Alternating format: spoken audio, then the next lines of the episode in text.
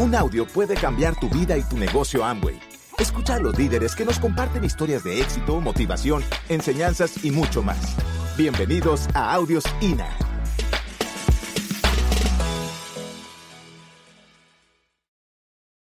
Mira, eh, rapidito, eh, yo vengo de una familia funcional. En la época de nosotros no había muchas familias disfuncionales. Papá hacía lo que hace el papá, la mamá hace lo que hace la mamá. Eh, papá trabajando, mamá en la casa. Hijo único, no tengo hermanos. Padres perfeccionistas, ¿sabes? Salió, este salió bien, no hagamos más. No vaya a ser que metamos la pata. Entonces, ¿sabe? Eh, mi, mi padre es una familia normal, mi papá profesor del liceo, yo era el hijo del profesor, imagínate la presión. Mal alumno, yo. Mal estudiante, me da una alegría Kiyosaki. Yo amo a Robert Kiyosaki dice, ay, ahorita sacó un libro que se llama Los alumnos que sacaron 10 son los jefes de los que sacaron 20. Me da una gracia. A mí me da una gracia eso porque yo era 10. 10 es nota, ¿sí? Mira, yo decía 10 es nota, lo demás es lujo. Yo hacía lo mínimo para pasar. A mí no me, no me cautivaba el colegio, el estudio, y, pero yo era el hijo del profesor. Entonces tenía una presión ahí, ¿no? Este, y, y bueno, tenía que salir bien. Eh, una familia, bueno, funcional, con muchas, este, mucho amor, pero quizás no con muchos lujos. Eh, cuando estaban de moda los Levis, yo usaba Sergio Valente. ¿sí? Cuando estaban de moda el, el, el Adidas, yo usaba Dida Ben. ¿Se acuerdan de Dida Ben? O sea, andaba limpiecito, pero no con marca. ¿sí? Y en mi colegio sí todos eran, y tú sabes, y yo tenía primos en el colegio y ellos sí tenían plata, pero yo no, o sea, nosotros, el hijo del profesor. ¿Quiénes son profesores aquí? ¿Saben cuánto gana un profesor? ¿Sí? ¿Qué le tienes que comprar? Lo que se puede. Pero me siento orgulloso por el ejemplo, el cariño de, de mis padres. Siempre fui muy precoz. ¿Mm? Ojo, o sea, precoz, o sea, era muy grande yo para el tamaño de mi edad. Y entonces cuando nací, pensaban que tenía como seis meses ya. O sea, y nací ese día ya. Oye, parece que tuviera como seis meses, ¿no? Entonces siempre fui muy precoz. O sea, siempre andaba más grande, era el niño más grande del colegio. Me desarrollé a los 12 años, ya yo tenía voz gruesa. Entonces, imagínate eso. Pasaban la lista, iban por todo. Y cuando llegaban, Hernández, presente. Entonces la profesora, ay, por favor, Hernández, levántese. Y me levantaba yo, ¿no? Dice, ¿y qué edad tienes tú? Yo tengo 12. ¿12? Chacho, ¿tienes gripe? Me dice, no. Todavía tengo, ya de 42 años, tengo gripe como 30 años con gripe ya, ¿no? No me podía, ¿sabes? Me dice, toma papelón quemado para que se te quite esa ronquera. Y no me, lo, no me la quitó. ¿sí? Pero siempre me decían, tú vas a ser locutor. Fíjate lo interesante de un mentor, ¿sí? Todos los profesores dicen, muchacho, tienes voz de locutor. Yo, ¡Ah, locutor. O sea que puedo servir para algo, decía yo, ¿verdad? Puedo servir para algo. Y me voy y averiguo cómo es lo de ser locutor. Tenía que ser mayor de edad, tenía que estudiar, porque tenía al menos ser bachiller. Dije, bueno, voy a ser bachiller para ser locutor. Yo quería trabajar. Y mis papás me preguntaban, ¿y qué vas a estudiar? Y dice, voy a ser locutor. No, no, en serio, en serio. No, en serio, ¿qué vas a estudiar? No quiero ser locutor. Pero él insistía, insistía, eso no es carrera, tienes que ser ingeniero. Imagínate en Valencia, zona industrial. O sea, ahí lo que había era ingeniería, educación, más nada, la facultad y medicina y odontología. O sea, no había, yo era más social, más de, eh, el, eh, ¿sabes?, la, el mundo de la humanidad, la humanística. Eh, y bueno, resulta que le, por complacer a mis padres dije, bueno, voy a estudiar algo. Y, mira mi, instrucción vocacional. Agarré y dije, ¿qué materia no tiene matemáticas? ¿Qué carrera? Publicidad. Meter. Y resulta que sí, vi matemática 1, matemática 2 y estadística. Bueno, pero me metí, estudié, me gradué, conocí a Mari y le doy gracias a Dios por esa decisión. En esa universidad nos conocimos. Y ahí empezamos, empezamos nosotros a, conocernos, compartir. Me gradué de locutor. Yo estaba obsesionado con ser locutor. Mi, el tema mío con la radio era una pasión. Sigue siendo una pasión. Yo todos los días trabajo en la radio. Eh, eh, pero fíjate interesante, yo, yo, yo soñaba con, con estar en las mejores emisoras de radio de Valencia Imitaba a todos los locutores, me sabía los comerciales, era un radio prendido, era un fastidio, el niño fastidioso de la casa, no se calla. Ese era yo. Mi papá estaba preocupado porque él decía, este muchacho, ¿sabe? Los exámenes de, para ser locutor son totalmente eliminatorios. En la época anterior, estamos hablando de la década finales de los 80, querían eliminar a todos los locutores porque había muchos locutores y pocas emisoras. No había FM en esa época. Pero yo quería ser locutor. Y entonces, este, mi papá me decía, mira, pero en caso de que no pase este, ¿qué vas a hacer? Yo, no, ¿cómo que no va a pasar, papá? Cállate, sí voy a pasar y tal y Entonces mi papá andaba preocupado. Ah, estaba tan preocupado él por mí que cuando fui a presentar el examen para, para hacerme locutor, él me acompañó. Pero eh, eh, felizmente lo pasé, me había adueñado de esa idea, como me había visualizado, como me había visto, me había preparado. Les voy a comentar una anécdota de mi graduación de locutor. Imagínate, presentamos 400 aspirantes para graduarnos de locutor. Nos graduamos 16. Todos los demás se fueron a su casa rapados. Yo fui uno de los 16, pero es que a mí yo estaba en los raspados. O sea, yo ya no me pudieron eliminar con las preguntas de cultura general porque me había preparado. Pero en la parte oral me querían raspar y me lanzaron, tú sabes, la, ¿cómo se llama? La rabo de cochino. Entonces viene el jurado, imagínate tú un auditorio, un jurado, me dicen, adelante, bachiller. Yo me paro. A ver, coméntenos en un relato breve. ¿Quién pintó el rodapié de la casa del libertador? Y si respondía a esa pregunta, me daban el título. Y entonces yo estoy ahí con ese, ese baño de agua fría, agarro y digo, tremenda pregunta, amigos del jurado. Se me metió un espíritu, algo se me metió. ¿Sabes? Y yo agarré y dije, tremenda pregunta. Eh, no existe ningún libro que contenga el dato estadístico de quién pintó el rodapié de la casa del Libertador. Asumimos que por el sistema imperante de la época, alguien emparentado con la negra Hipólita fue el responsable. ¿Sabes? Y los tipos decían, no, pásalo, pásalo, esto tiene que pasar. Pásalo.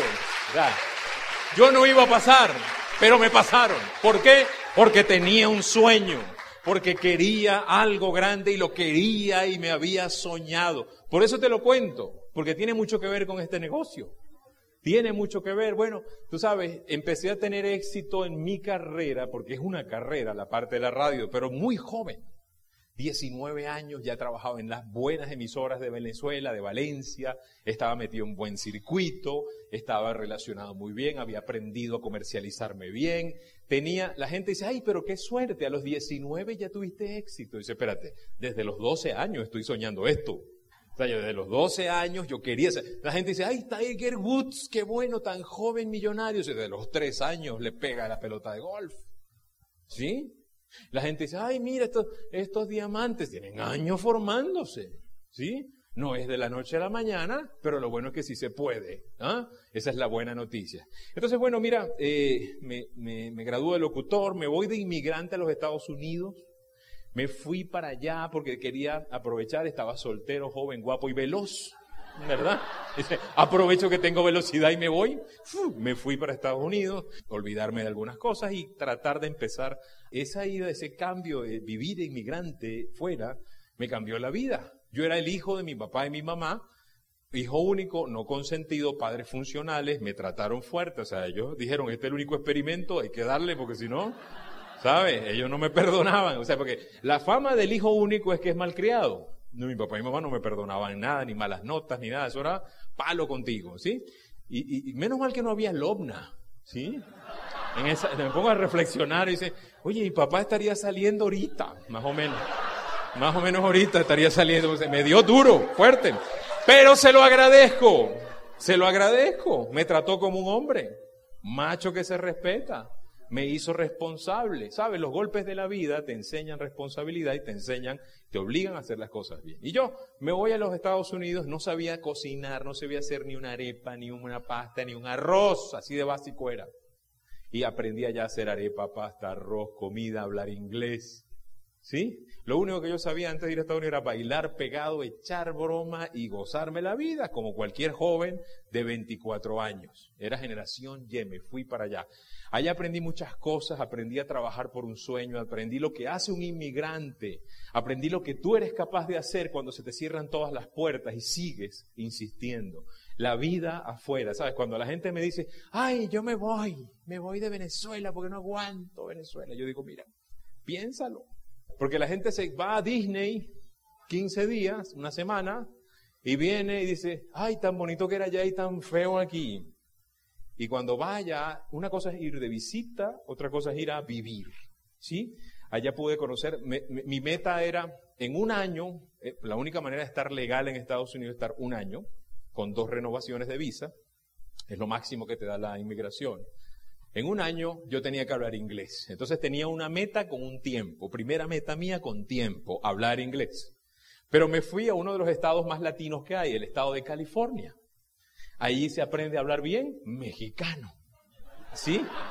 Entonces, pronto me di cuenta de que yo estaba conviviendo con muchos mexicanos. Pronto estaba hablando con mucha gente que hablaba. ¿sí? Yo un día me sorprendí porque aprendí groserías mexicanas. Entonces empecé, dije, tengo que meterme en la parte anglosajona. Y me fui a buscar trabajo sin hablar inglés en puestos donde era necesario el inglés. ¿Cómo lo hice? Bueno, me hice amigo de una persona, ¿sabe? Esa criolla un poquitico, que me enseñó cómo son las entrevistas de trabajo, me aprendí las respuestas a las preguntas, me las aprendí de memoria, no sabía nada de inglés, solo esas preguntas, era lo único, y me fui a buscar un trabajo como cajero en un supermercado. Me hicieron la entrevista, adivina qué, preguntan lo mismo en todas partes. Y yo me sabía todas las respuestas en inglés. Si él me hubiese preguntado una cosa que me raspan se dan cuenta, eh, eh, would you repeat eh, hello? Tú y tu cursito de inglés online. yo estaba así. Y sabe, mira, yo estaba así.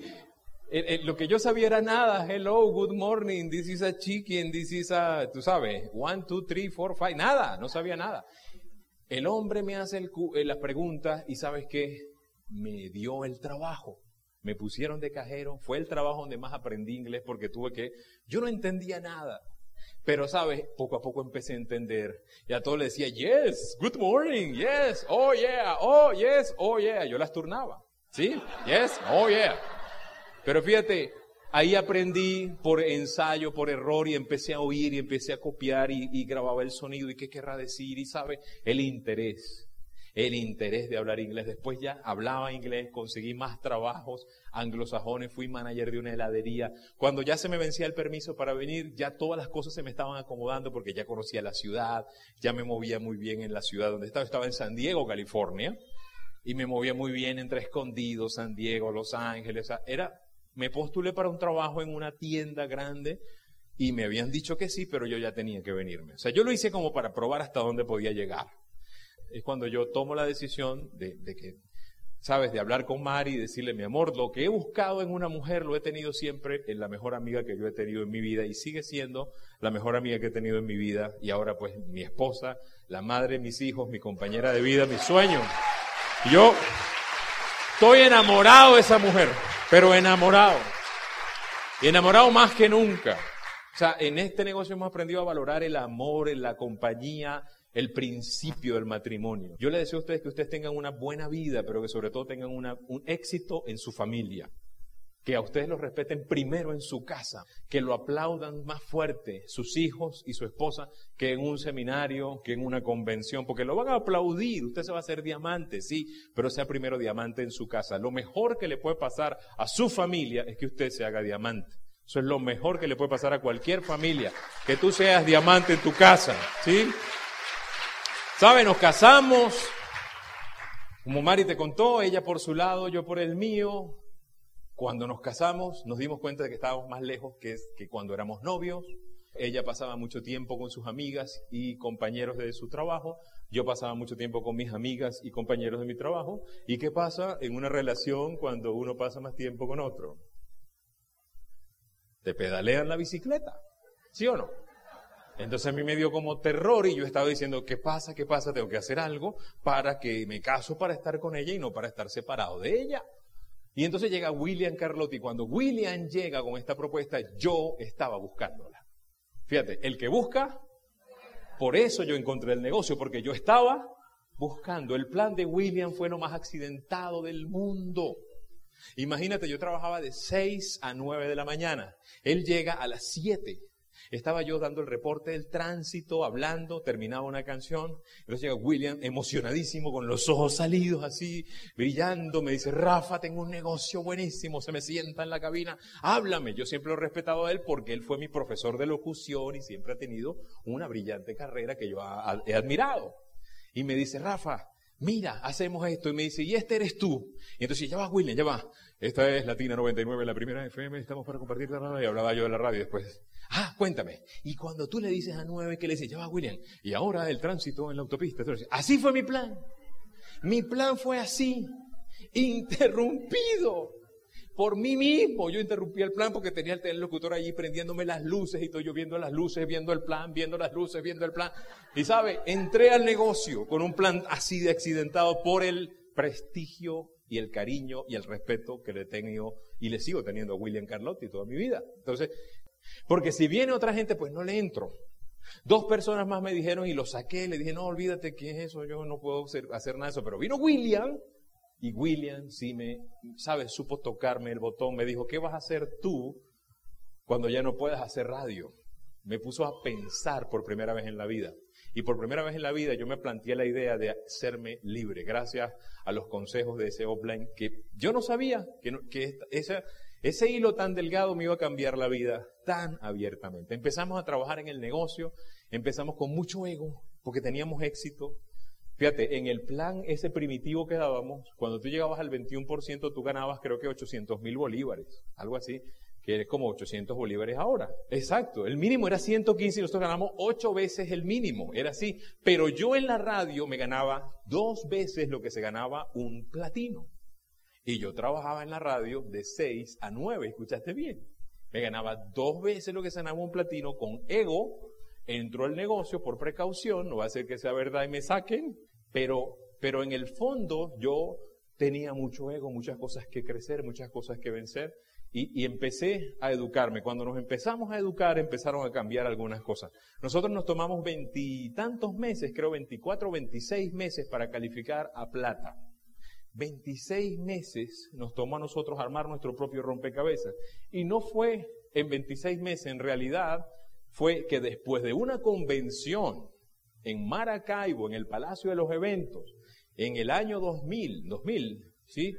Febrero 17 del año 2000, eh, un esmeralda, pues me cambió el coco, agarró, porque era un esmeralda y una pareja de diamantes de Bahamas, que creo que estaban allí, y, agarró y me, sacó el alma, me la estrujó y me la volvió a instalar allá adentro. Yo estaba ahí y yo, yo, pero yo también venía cansado de no haber hecho esto bien. Entonces, como yo estaba cansado, yo estaba buscando hacerlo bien. Y el que busca, encuentra. Entonces yo, cuando entré a esa convención, yo fui, yo era otro, yo dije, voy a mi convención, esta convención. Entonces, cuando vamos entrando, agarro la mano de Mari, Mari, te lo juro, esta es la última convención donde tú y yo somos nadie. Tú y yo vamos a ser líderes en este negocio desde esta convención. Entramos y nos salimos otros. Nos transformamos por una decisión. Por eso es clave que tú estés en la convención. 45 días del 17 de febrero al 31 de marzo nos toma a nosotros calificar a platas después de esa convención.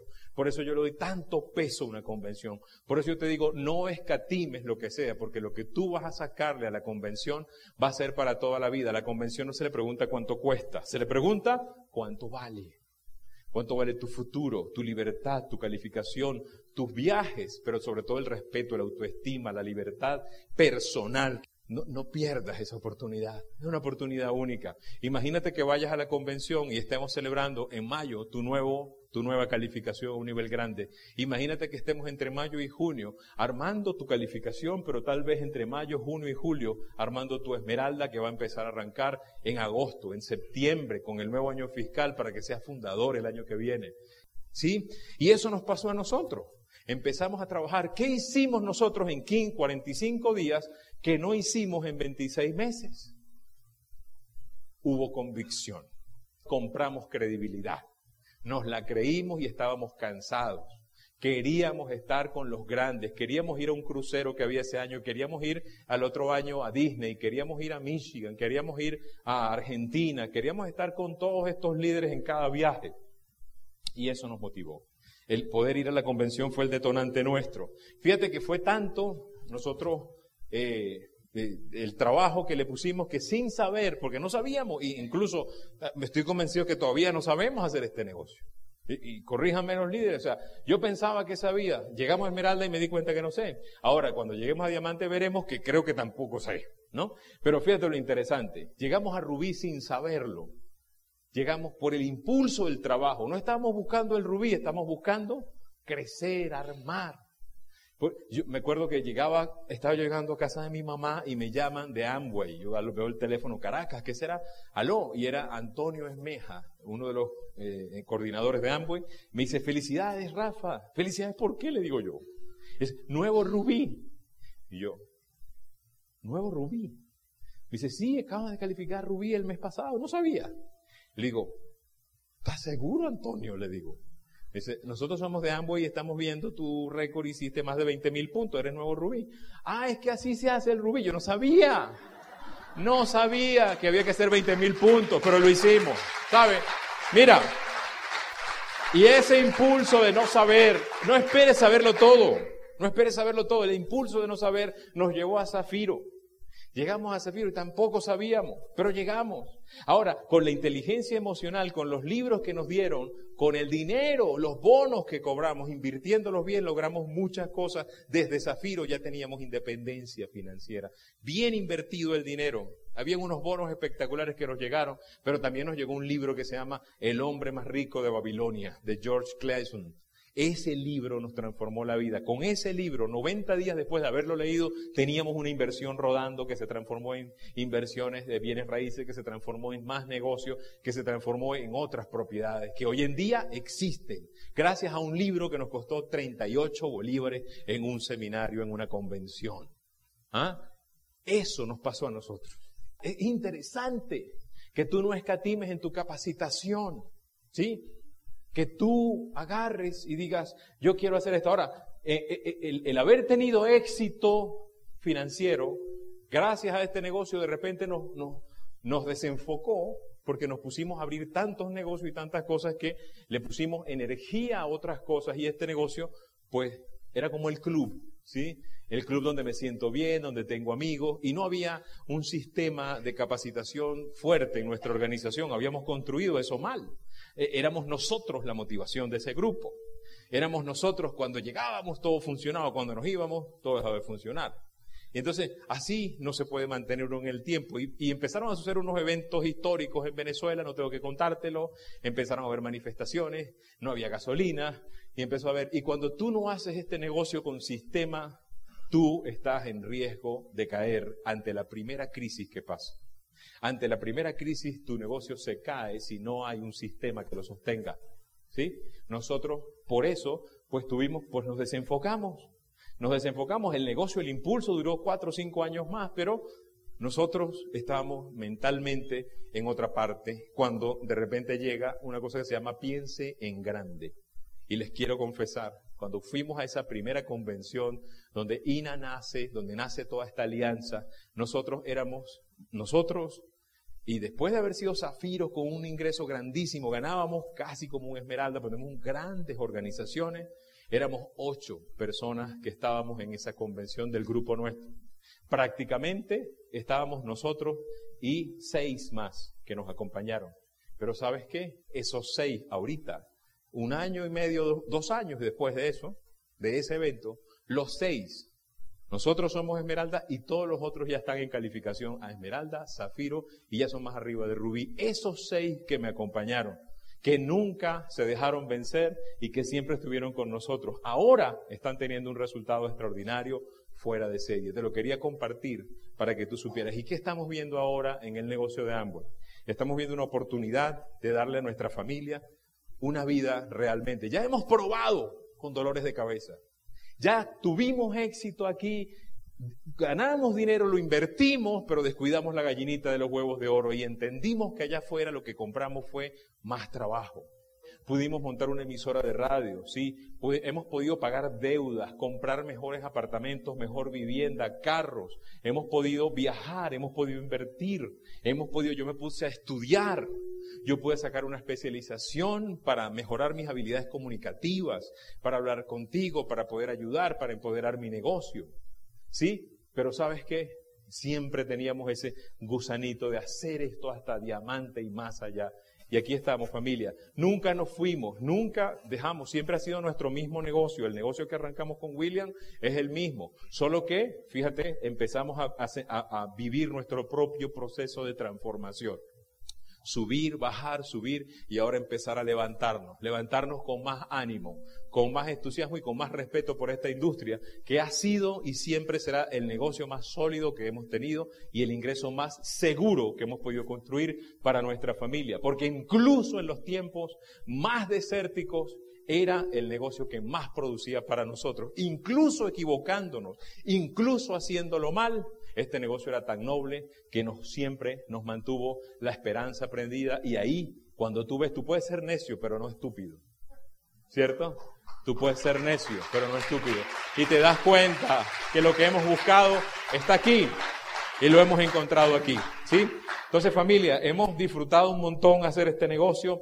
Sí, hemos cometido malas decisiones, sí, pero gracias a esas malas decisiones tuvimos experiencia y gracias a la experiencia tuvimos buenas decisiones. ¿Qué necesitábamos? Nosotros necesitábamos tres noches para Esmeralda, tres noches buenas nada más y seis noches buenas para Diamante. Eso es lo que necesitamos, no es gran cosa. Eso ha formado nuestro carácter y eso ha formado tu carácter y esa es parte de tu memoria y mi memoria y es la que nos va a llevar a ser los diamantes más buscados de toda Latinoamérica. ¿Sí o no? Eso. Alégrate de los tiempos difíciles. Alégrate.